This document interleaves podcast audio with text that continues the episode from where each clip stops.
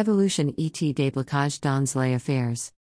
Si vous êtes dans les affaires, et que vous rencontrez des blocages, et que les obstacles s'accumulent les uns après les autres, que vous avez l'impression que rien n'y va, il faut se poser les bonnes questions. Pourquoi cela ne marche pas malgré vos efforts repeats? Est-ce que vos concurrents sont dans la même situation que vous, ou alors est-ce que tout va bien pour eux, etc.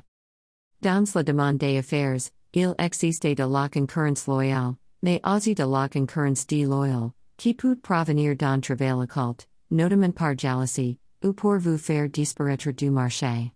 L'envoûtement à distance, la mauvaise sort existante, et cela peut ralentir votre activité, voire la stopper complètement dans les cas extremes.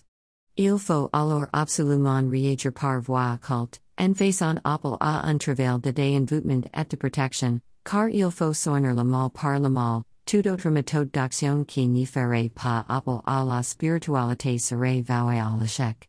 Réussite dans les démarches, aide à l'évolution, au développement des affaires, attraction de la clientèle, etc.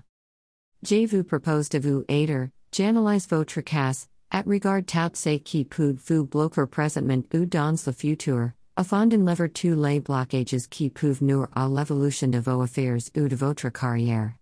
Ce travail personnalisé sera ensuite suivi d'un travail de protection pour éviter tous les blocages à venir, que ceci ne puisse plus avoir d'emprise sur vous, sur votre travail, sur votre commerce ou votre société. Contact Apple slash plus 229 99 41 7366.